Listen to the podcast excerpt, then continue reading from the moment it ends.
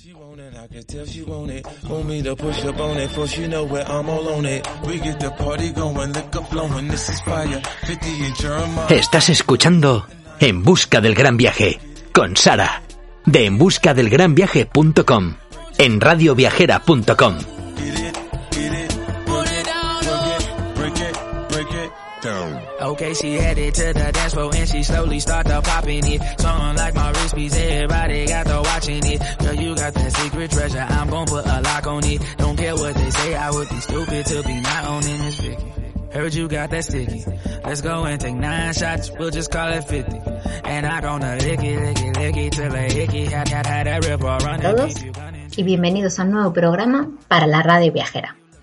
Soy Sara, de En Busca del Gran Viaje, y hoy os traigo eh, un programa eh, que os cuenta un poquito, eh, un montón de consejos para poder realizar un viaje por Vietnam con niños.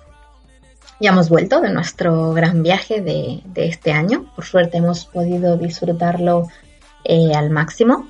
Y este ha sido nuestro segundo viaje por Asia y también el segundo viaje que organizábamos, eh, el segundo gran viaje que organizábamos por nuestra cuenta. A la hora de empezar la preparación de cualquier viaje, siempre buscamos un montón de información sobre todo lo que tiene que ver con él o los países que vayamos a visitar. Y en este primer eh, podcast sobre Vietnam, pues lo dicho, os traemos algunos de nuestros consejos para viajar a Vietnam con niños. Esperamos que os guste, que os resulte súper útil y comenzamos. Sé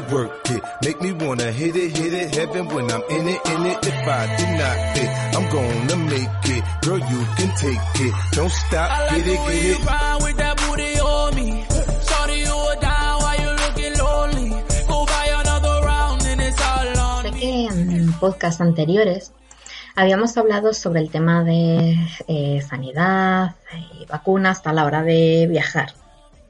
Y en este caso eh, queríamos empezar nuestros consejos con este tema y en concreto vamos a hablar de la sanidad y las vacunas para viajar a Vietnam. A la hora de organizar cualquier viaje, creemos que este es uno de los apartados eh, más importantes y obviamente al que dedicamos mucho tiempo para eh, cada gran viaje que planeamos.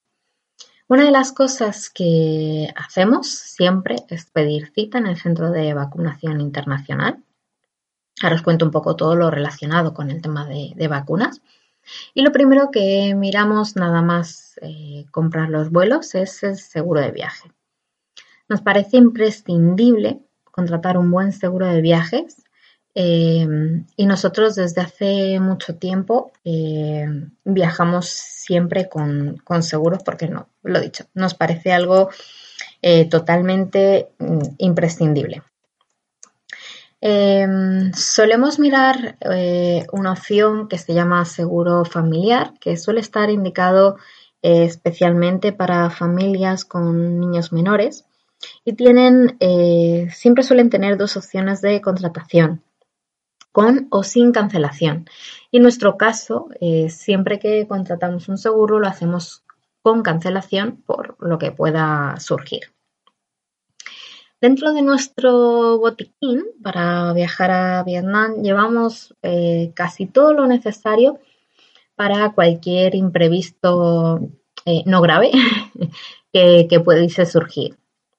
Para la niña siempre llevamos ibuprofeno genérico, es decir, eh, lo conocido como el Dalsy, pero de manera genérica, sin marcas, para que nos entendamos.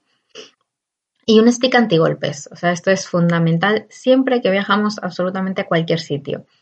Eh, de hecho, cuando suele empezar a estar malilla, algo así, pues eh, igual lo, solemos llevar en nuestro botiquín mínimo de, de, diario, por así decirlo, cuando, cuando viajamos o cuando salimos. Eh, para nosotros, tanto para José como para mí en concreto, llevamos ibuprofeno, paracetamol, antidiarreico, eh, que normalmente la gente suele tender a llevar em, eh, Fortasec, eh, pero nosotros nos recomendaron el Hidrasec. Dicen que funciona mejor, es menos eh, dañino y lo que hace verdaderamente es ayudarnos a hidratarnos. Y todo lo contrario, llevamos algo tipo Micralax para, para el tema del estreñimiento. Eh, porque tanto una cosa como la otra creemos que puede ser igual de, igual de mala. Además, eh, yo para mí llevo la píldora, pues, me la tomo desde hace muchos años, y la copa menstrual, para cuando tengo la menstruación, que siempre se pone de acuerdo para pillarme cuando estoy de viaje. Eh, en fin, para todos en general llevamos protector solar, eh, llevamos también repelente antimosquitos. En nuestro caso, eh, llevamos Relec Forte, que se puede usar en niños a partir de 3 años. Eh, y hay que echarlo como una media hora después, más o menos, de que el protector solar. En caso de que llevéis niños más pequeños de 3 años, existen Relec infantil, o sea que también os, le podéis echar un vistazo. Aparte de esto llevamos suero oral, tiritas, betadine, gasas y esparadrapo. Deciros eh, que por todo el país vimos un montonazo de farmacias, así que si tenéis algún tipo de necesidad urgente, pues podéis acudir a cualquiera de estos establecimientos sin problemas. Eh, normalmente para poder pedir algún medicamento lo que os piden es el nombre eh, genérico. Así que si tomáis eh, algo en especial, eh, pues simplemente en, en, la receta llevar el nombre genérico del, medicamento y ya está. En cuanto al tema de vacunas recomendadas para viajar a Vietnam, bueno, pues deciros que por el momento no hay ninguna vacuna que sea obligatoria para poder viajar a Vietnam si procedemos desde España y si hemos visitado eh, algunos países anteriormente. Pero sí hay algunas recomendaciones que a nosotros nos hicieron en el Centro de Vacunación Internacional. Que como digo siempre, nuestra recomendación es que antes de viajar eh, paséis por dicho centro para que os recomienden lo que sea más adecuado para vosotros. En mi caso em, y en el de José, ya tenemos puestas las dos dosis de la hepatitis A es para eh, todo el tema de, enfermedades relacionadas con eh, el agua, ¿vale? El agua, los alimentos eh, que están cocinados, que no están casi cocinados, que están lavados con, con agua de allí, etcétera. Con estas dos dosis ya no tenemos que volver a vacunarnos más de la hepatitis A en ninguno de nuestros futuros viajes. En el centro de vacunación de Castilla-La Mancha hasta ahora te ponen esta vacuna en el momento y de manera gratuita. Y la otra vacuna que nos recomendaron fue la de la fiebre tifoidea, que te la pueden pinchar o te la puedes tomar en cápsulas. Como nosotros esta vacuna eh, nos la tomamos hace dos años para ir a Tailandia, eh, nos la tomamos en cápsulas además, no nos hizo falta tampoco para este viaje.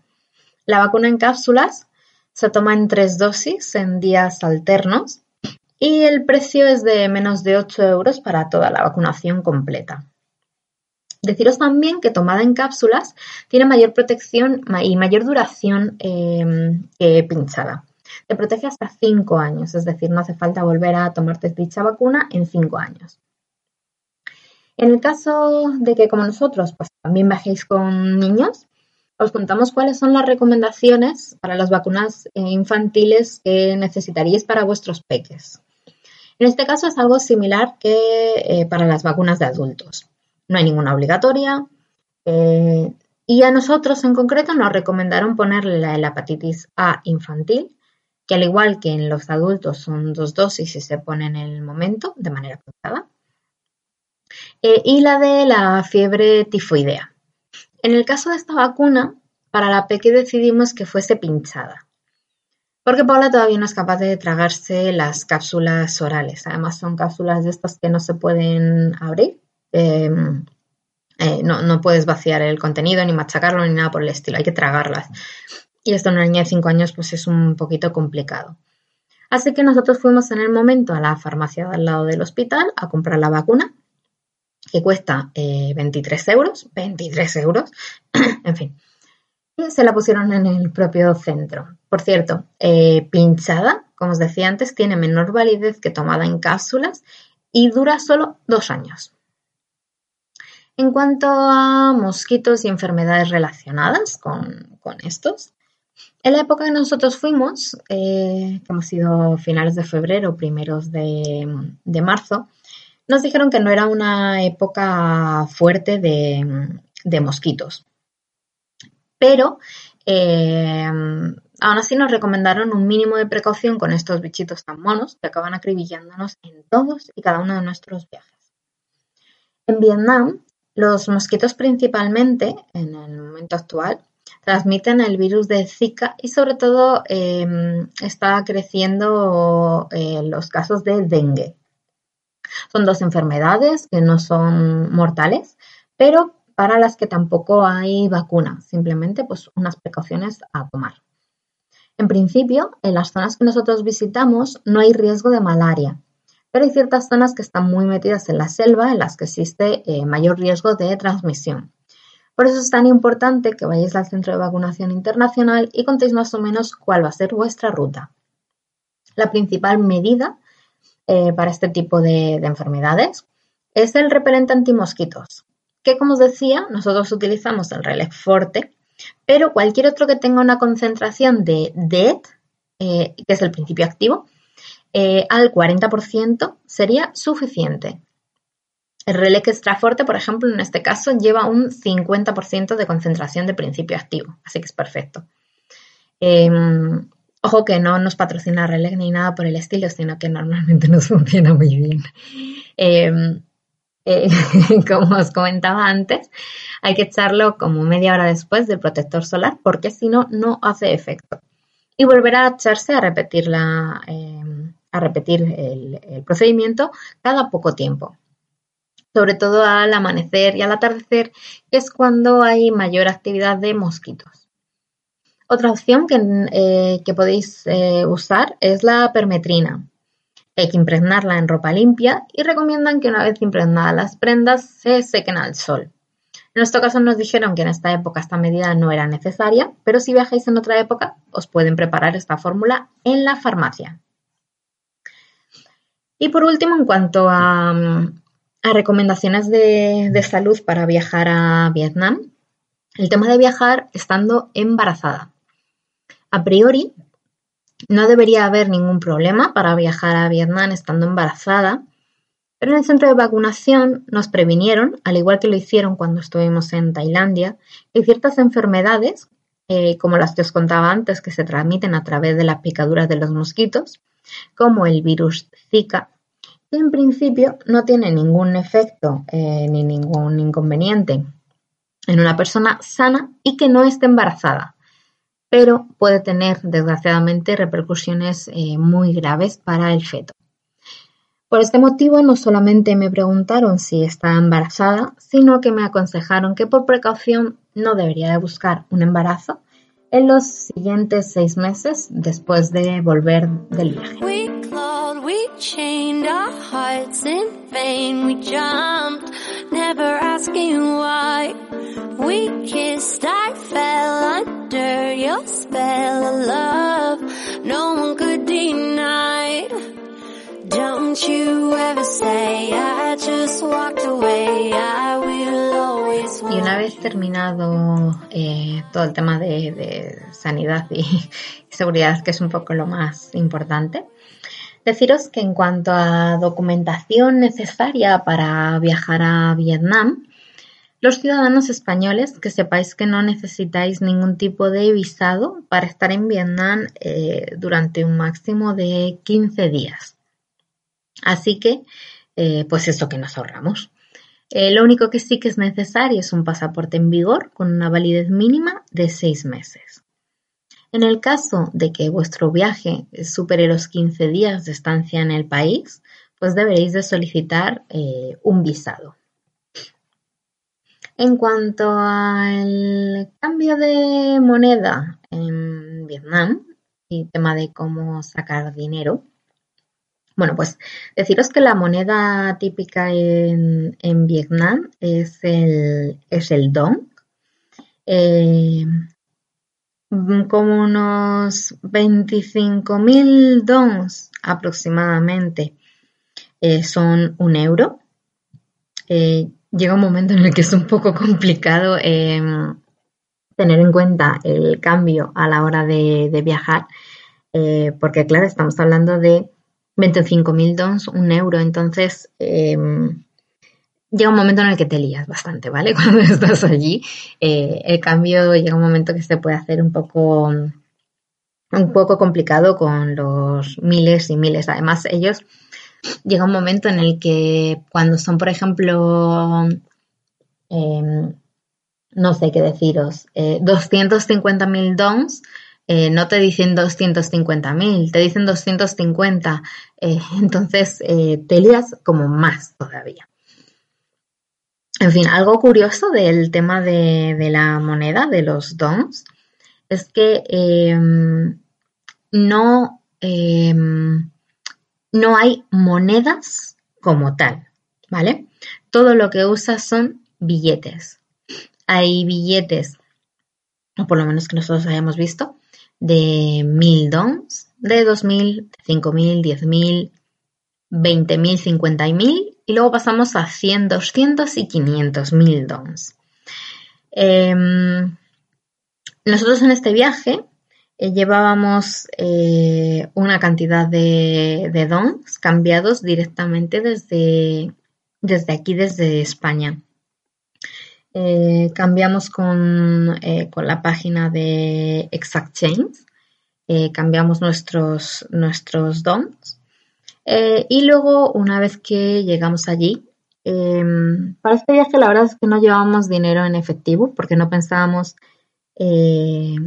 gastarnos más dinero del que, del que llevábamos cambiado, pero tuvimos ciertos problemillas con nuestras tarjetas de débito.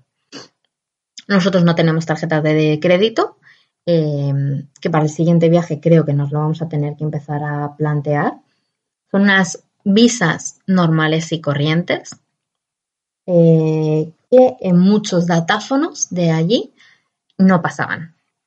Entonces, claro, eh, hubo veces que tuvimos que pagar en efectivo con los dons que teníamos cambiado y de hecho, eh, el último día que estuvimos allí, em, bueno, el penúltimo, miento, el día que llegamos a Hanoi, que dormíamos esa noche, la última noche allí, fuimos a comer a un sitio, em, fuimos a pagar con la tarjeta, eh, mi tarjeta no pasaba, probaron la de José, la de José tampoco pasaba y mm, no sabemos muy bien cuál era el problema. En otros sitios sí que pasaba, en el cajero, en el ATM, nos dejó eh, sacar dinero sin problemas.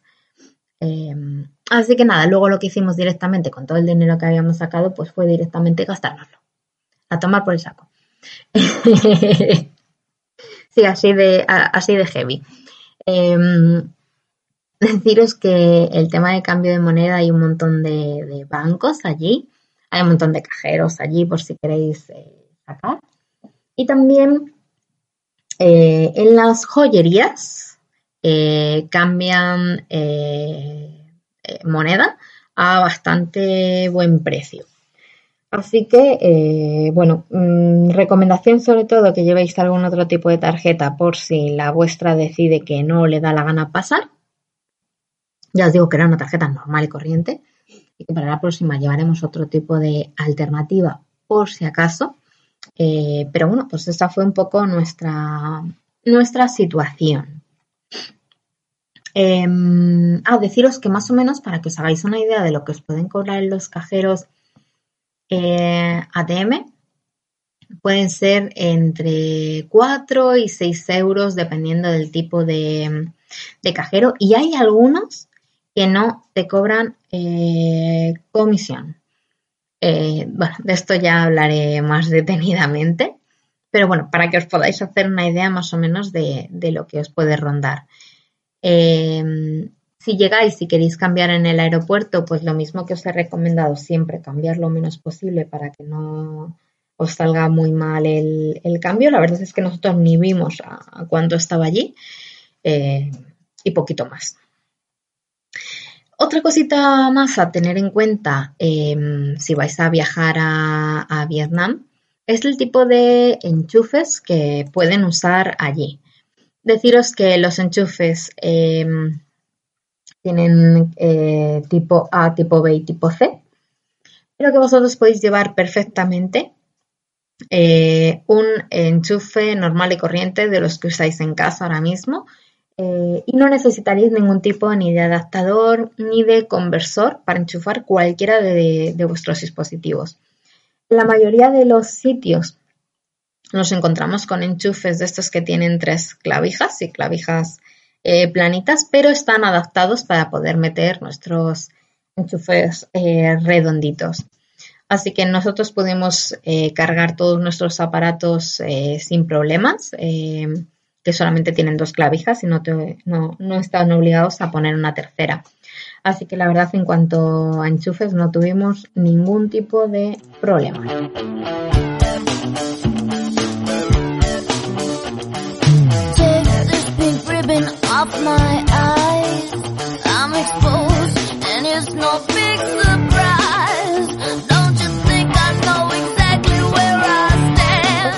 cosas eh, bastante importantes eh, que creemos que, debéis de saber y de las que es obligatorio hablar es el tema de transitar eh, por las calles de Vietnam, prácticamente por cualquier ciudad. Em, y a la hora de llevar niños, a la hora de cruzar aceras, eh, carreteras, perdón, etcétera, etcétera. ¿Por qué es importante esto? Bueno, porque el tráfico allí es eh, horrible, básicamente, horroroso.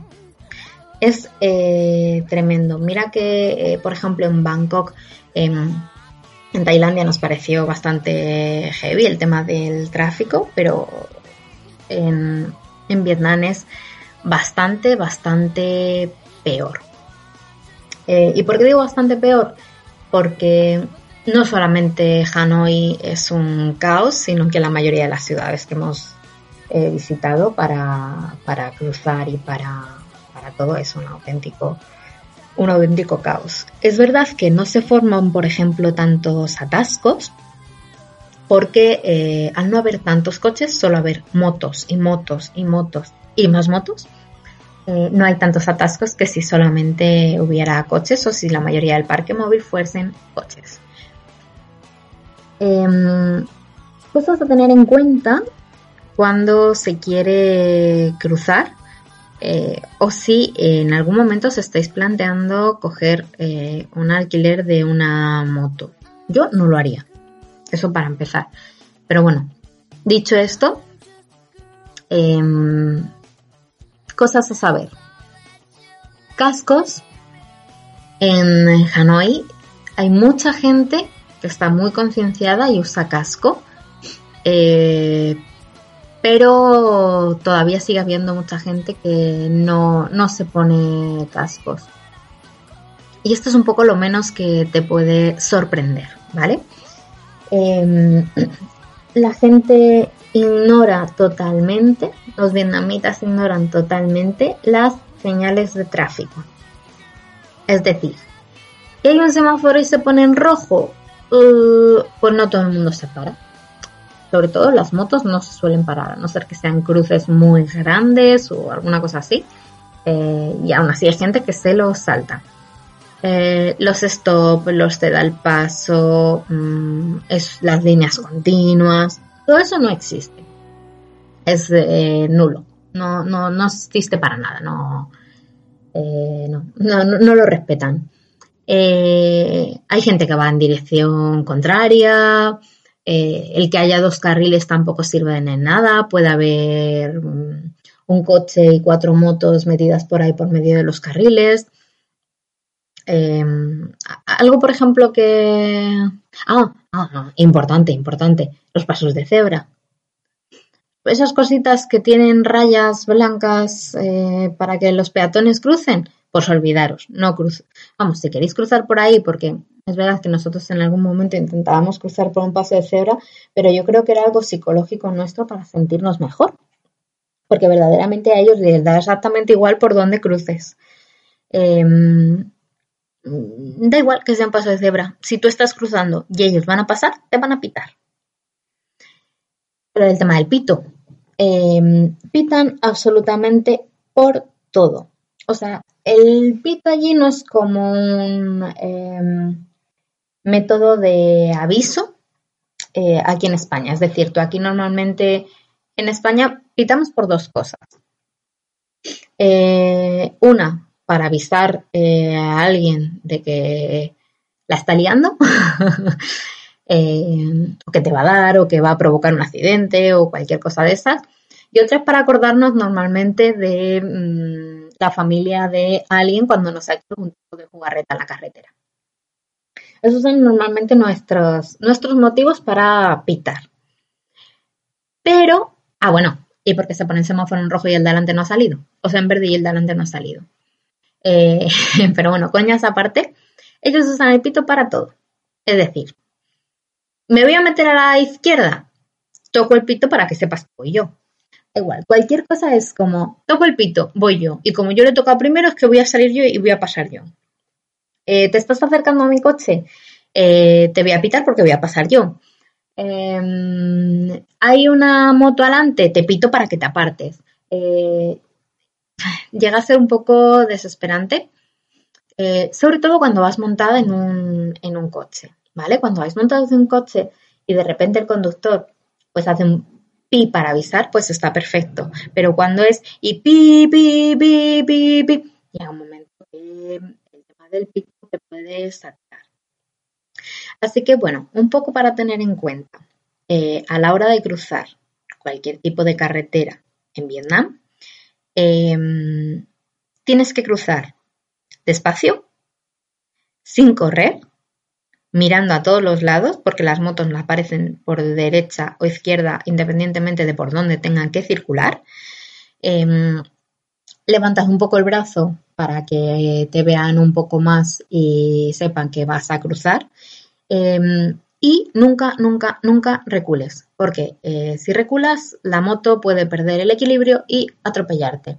Así que cruza una calle despacio, sin parar eh, y mirando por dónde vienen las motos. Ese es mi mayor consejo. Yo al principio cogía a la niña, me la cogía en brazos y cruzábamos. Y ya está. Esa era la solución. Y en cuanto a mm, transitar, caminar por la mayoría de las calles, pues tienes que ir por la carretera. Tienes que ir por la carretera que obviamente pues las motos te acaban pitando porque es que vas por la carretera. Pero es que o no hay aceras o en los sitios eh, donde hay aceras, que son muchos, hay muchos, muchos sitios que tienen aceras para poder pasear, em, no puedes pasear. ¿Por qué? Porque o las terrazas de los, bueno, las terrazas de los restaurantes, iba a decir, eh, las mesillas estas que ponen con las sillas para que la gente coma están en medio de las aceras y lo que no está ocupado por esas mesas está ocupado por motos, todo, en su totalidad, motos, opuestos y motos y motos y más motos. Entonces eh, llega un momento en el que es inviable ir por la acera. Pero claro, allí es normal porque la gente no camina, la gente va en moto. En coche hay eh, taxistas transfer y tal, pero la mayoría de la gente va en moto. Así que mucha precaución y mucho cuidado a la hora de eh, pasear por las calles de Vietnam. Eh, y nada, simplemente mirar mucho cada vez que crucéis y poquito más. Hey girl, you know you special. Wanna jump through the phone, give you beso. I wanna hold you tight, never let go. Cause your love's like magic, presto. Girl, let's tangle up like a pretzel. Y hasta aquí nuestro programa de hoy. Eh, y nuestra primera parte de consejos para viajar eh, a Vietnam con niños. Eh, obviamente no me ha dado tiempo a, a, contaros todo, así que os seguiré contando un montón de consejitos más en el próximo programa. Si queréis escuchar cualquiera de nuestros podcasts, recordaros que están en la página de radioviajera.com. Recordaros también eh, que podéis escuchar cualquiera de nuestros podcasts y descargarlos eh, para poder escucharnos offline en las, las principales plataformas de, de, descarga y de podcast como son iTunes, iBox y Spotify. Recordaros también que tenéis todos nuestros posts en el blog en, buscargranviaje.com que podéis seguirnos a través de todas nuestras redes sociales, que estamos en Facebook, en Twitter, en Pinterest y en Instagram. Y que si queréis contactar con nosotros, aparte de a través de las redes sociales, lo podéis hacer a través del correo electrónico de enbuscadelgranviaje.com. Esperamos que os haya servido mucho este programa. Eh, que si tenéis cualquier duda para viajar con niños acerca de Vietnam, pues que os pongáis en contacto con nosotros y que nos vemos en el próximo programa. Un beso.